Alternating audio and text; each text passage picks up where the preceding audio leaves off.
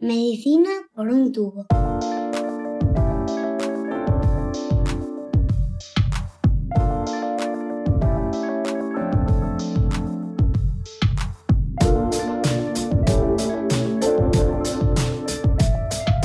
Bienvenidos a Medicina por un tubo, el podcast de Roche España en el que tratamos de ponernos al día sobre los últimos avances en la investigación médica.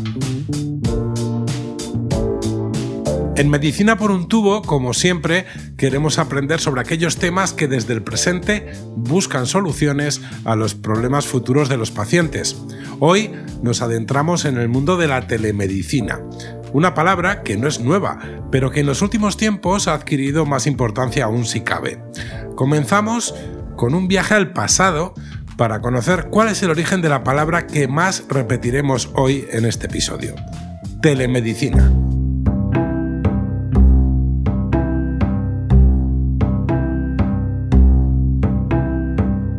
Es muy antigua la telemedicina, es decir, ya los indios realizaban eh, señales de humo para indicar que había una, una epidemia dentro de su, de su pueblo, ya, se, ya se, hacía esto. Pero realmente los orígenes de la telemedicina están en el proyecto Apolo. Cuando, cuando eh, la NASA envió astronautas al, al, exterior de la Tierra, al, al, espacio, pues se plantearon cómo monitorizaban las constantes a estas personas y a partir de ahí el proyecto Apolo desarrolló proyectos de telemedicina que después se tradujeron en proyectos de asistencia a poblaciones remotas como indios, en la zona de Alaska, etcétera, etcétera, y posteriormente el, empuje definitivo lo hizo la medicina militar, sobre todo en la guerra del Golfo. El, el, el, Da Vinci, el aparato este que todos conocemos, se desarrolló en la guerra del Golfo, es decir, los barcos tenían a los médicos y en el teatro de operaciones en tierra estaban los enfermos. Y desde las cirugías robóticas desde los barcos se operaba a los pacientes que estaban heridos, eh, civiles o militares que estaban heridos en el teatro de operaciones. O sea que realmente el origen de la telemedicina es fundamentalmente militar.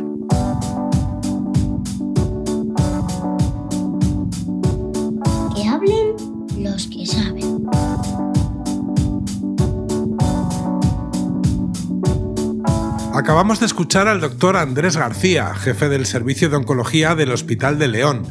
Ya nos ha contado cuál es el origen de la telemedicina, pero para seguir avanzando le pedimos también que nos cuente de qué hablamos cuando utilizamos este término. Lo primero que quiero dejar sentado antes de hablar de telemedicina, porque me interesa mucho este concepto, es que el gol estándar de la función asistencial que realizamos todos los días es la consulta presencial y que la telemedicina es un complemento para determinadas situaciones o, por ejemplo, los malos tiempos que ahora mismo estamos viviendo. Por tanto, cualquier iniciativa en telemedicina debe acercarse a los estándares de la presencial. Esto es muy importante tenerlo en cuenta y respetar todos los principios deontológicos que sustentan y, contar con las evidencias científicas de efectividad, eficiencia y calidad asistencial comparado con la, con la consulta presencial.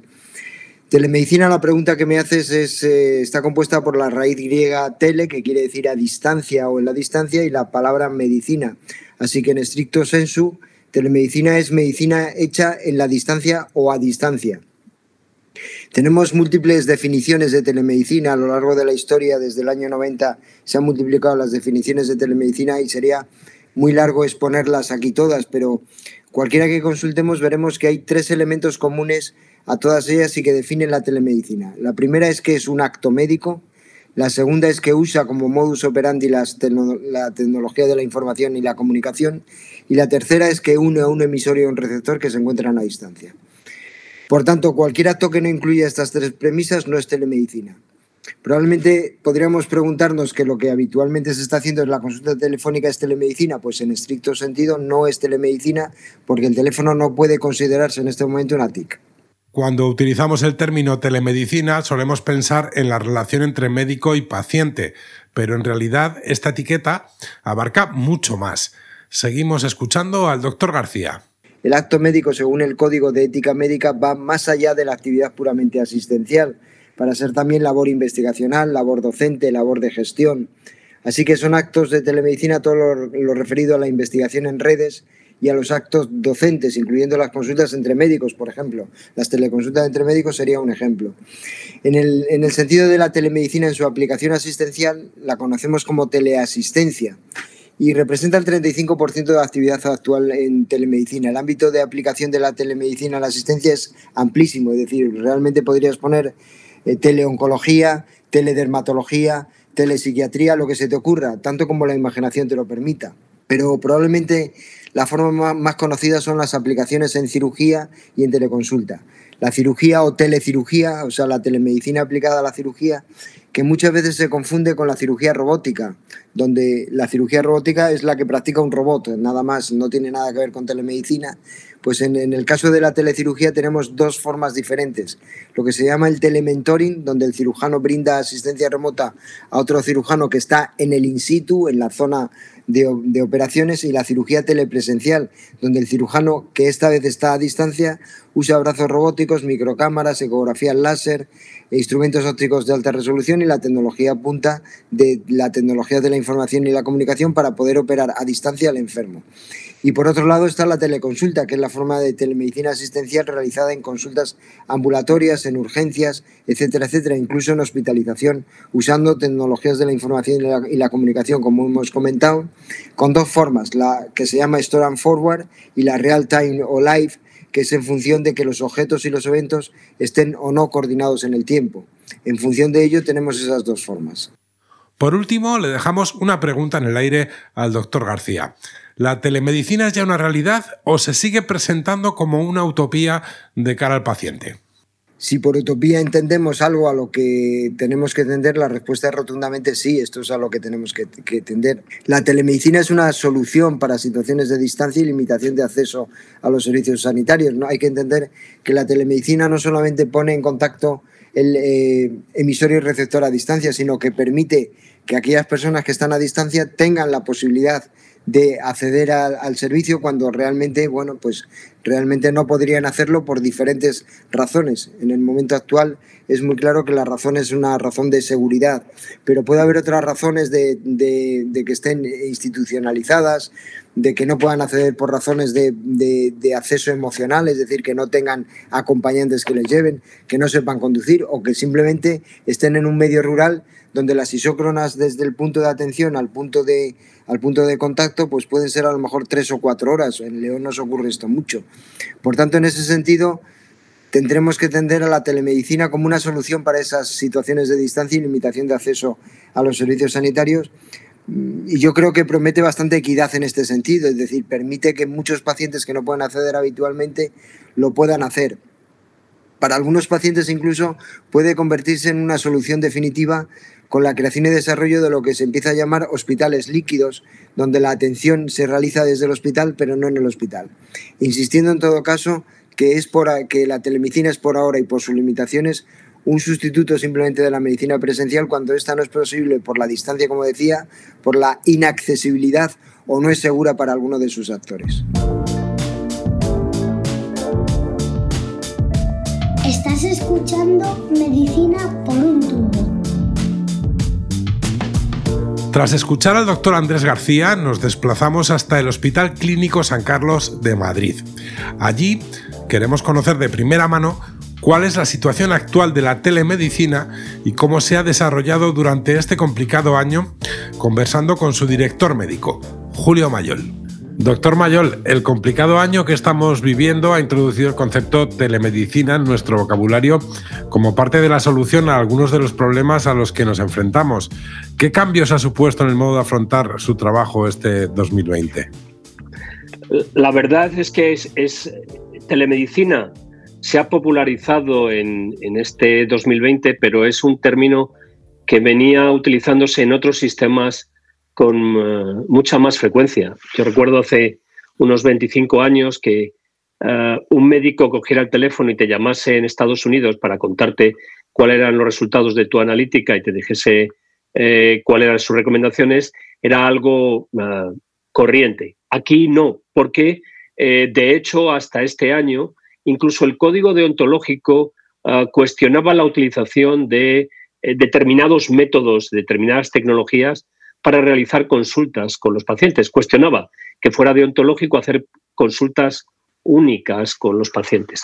Lo cierto es que cuando hablamos de telemedicina deberíamos hablar de teleconsulta, porque básicamente lo que hemos hecho es eh, hacer consultas que antes hacíamos presenciales y que ahora hacemos a través de una tecnología bastante antigua. Las videoconsultas son muy infrecuentes, existen, pero son muy infrecuentes.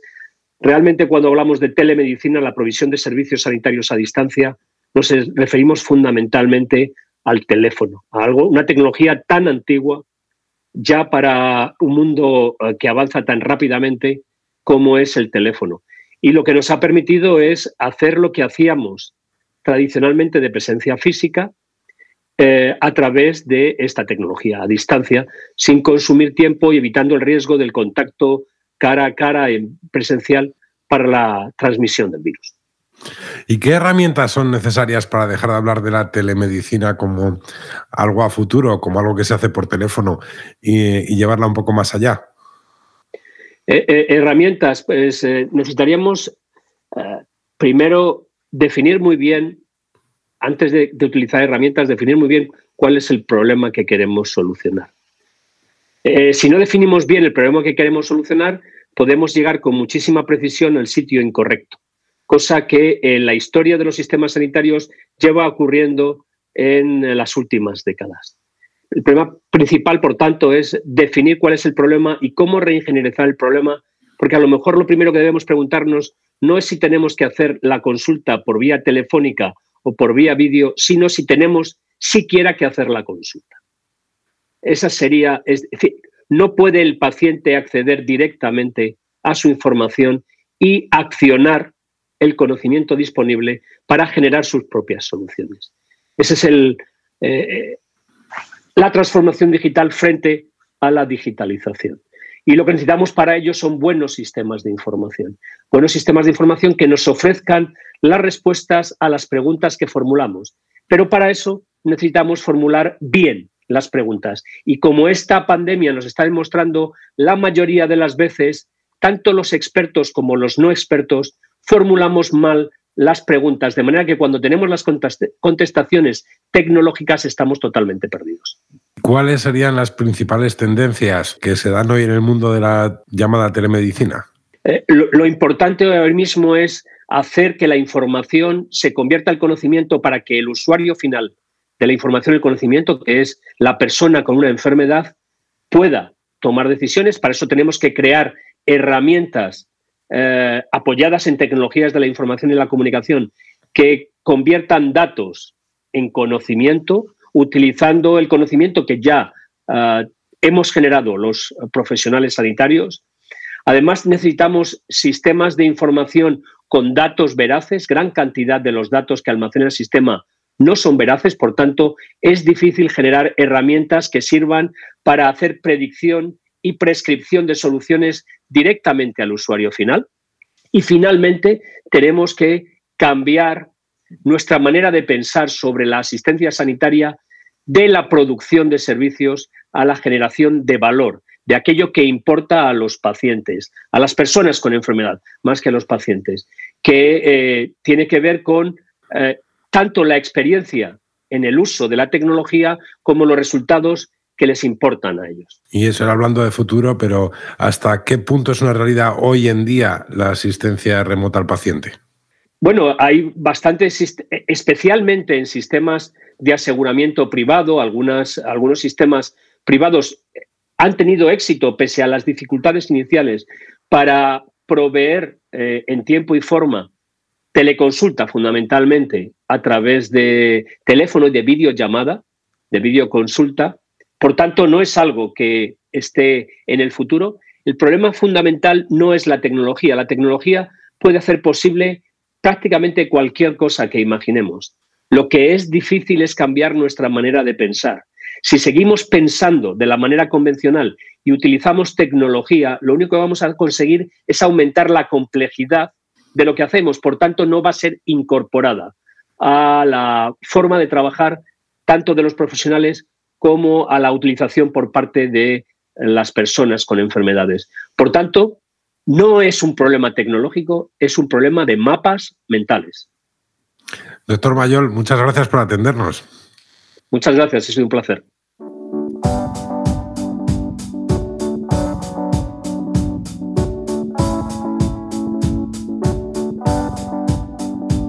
Escuchamos a los pacientes.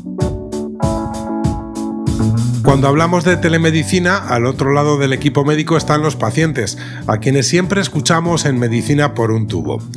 Para ellos, este año está siendo realmente complicado y las nuevas herramientas pueden suponer un apoyo.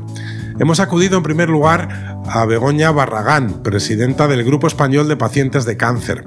¿Qué ventajas puede traer para los pacientes oncológicos la telemedicina?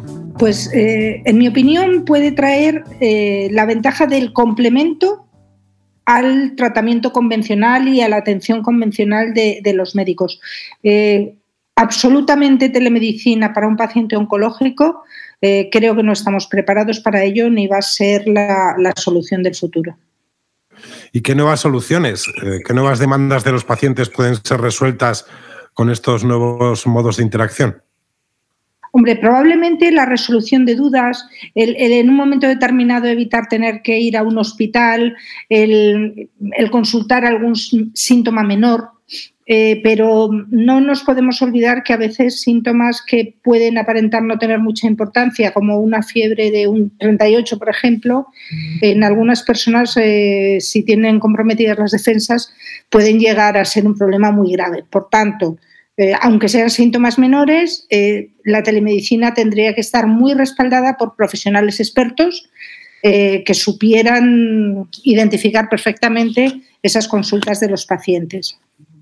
¿Y cuál es la realidad hoy en ese tratamiento con telemedicina en pacientes de cáncer y qué esperan ver en los próximos años? Bueno, en la actualidad yo creo que la telemedicina se está utilizando eh, un poco como refuerzo y como compensación a los límites que nos está eh, imponiendo la COVID.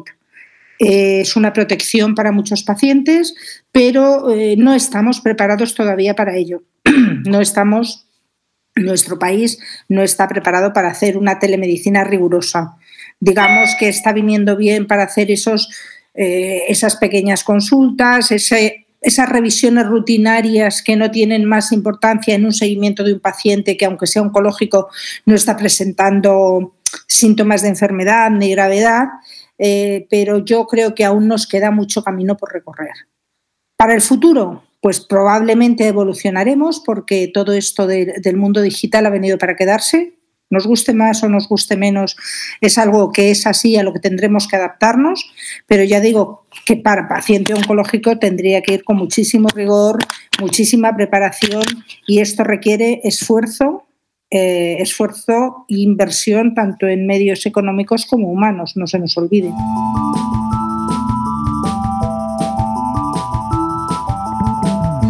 Ya conocemos cómo afrontan la telemedicina los pacientes de cáncer, pero hay otros pacientes que viven situaciones muy distintas.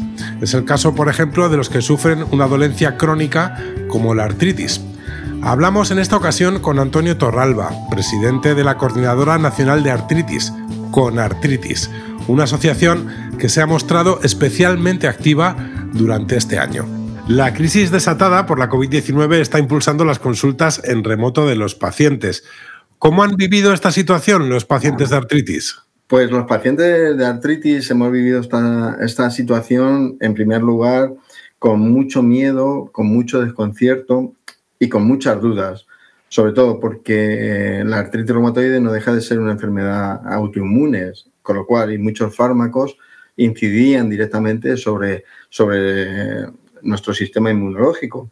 Y claro, llegaba un momento en que empezabas a plantearte, ¿seré una persona más de riesgo? ¿No seré de riesgo? ¿Cómo, cómo puedo, cómo puedo, qué puedo hacer para tener una mejor calidad de vida? ¿Qué, ¿Qué es lo que tengo que hacer? ¿Me tengo que comunicar con mi médico? ¿Tengo que pedir que me retiren el tratamiento? O sea, surgieron muchas, muchas, muchas, muchas dudas en ese sentido. Lo que pasa que, bueno, que luego al final, afortunadamente, pues sí que empezamos a afrontarlo de una forma muy de una forma mm, diferente eh, porque nos fuimos adecuando día a día a la situación que estamos, estábamos viviendo. Y eso hizo que los pacientes lo empezáramos a, a vivir quizás con el mismo miedo pero con más información ¿Cómo se ha trabajado desde con artritis para ayudar al paciente en esta situación en la que la relación entre médico y paciente se producía en remoto? Lo primero que hicimos fue lanzar una encuesta en la que queríamos saber qué era, qué, cómo lo vivían los pacientes. ¿Cuál fue nuestra sorpresa? Que más de un 48% nos tenían a las asociaciones de pacientes como referente para tener información veraz y de calidad. Y en cuanto a la telemedicina en sí, como paciente, ¿cuáles son los principales retos a los que se enfrenta el sistema para poder implementarla adecuadamente? ¿Y cómo se imagina el futuro en este ámbito? Yo creo que la telemedicina ha venido para quedarse, eso es fundamental. Eh, y lo que hay que tener en cuenta es que los especialistas tengan en cuenta el estado y las características de cada persona. Cada persona lo vivimos de una forma diferente. En, nuestro caso, con, con tener artritis reumatoide, psoriasis, hepática juvenil, espondilitis anquilosante, espondiloartritis, necesitamos que los especialistas palpen las articulaciones, que nos vean. Es verdad que si tú estás bien no es necesario la consulta, pero también si tú piensas que estás bien y se te olvida decirle algo, es posible que hasta dentro de cuatro, tres o seis meses no tengas otra consulta. Con lo cual sí que podemos perder ahí un, dijéramos, una buena recuperación, como se está haciendo hasta ahora, para que ese paciente esté lo mejor, lo mejor tratado posible. Ah, yo creo que otra de las cosas que hay que tener en cuenta eh, también es porque si tú no te encuentras bien, tu estado emocional cambia eh, y hay que empezar a ver cómo tratamos todo eso.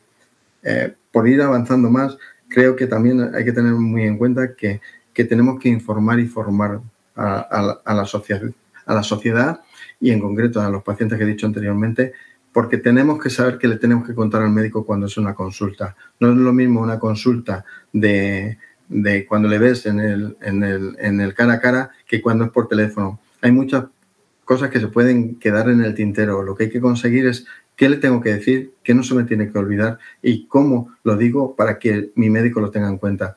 Eh, ahí yo creo que todo que muchas personas de las que oigan este podcast estarán de acuerdo que las asociaciones, asociaciones perdón, somos un pilar fundamental para poder ayudar a soportar todo lo que estoy diciendo.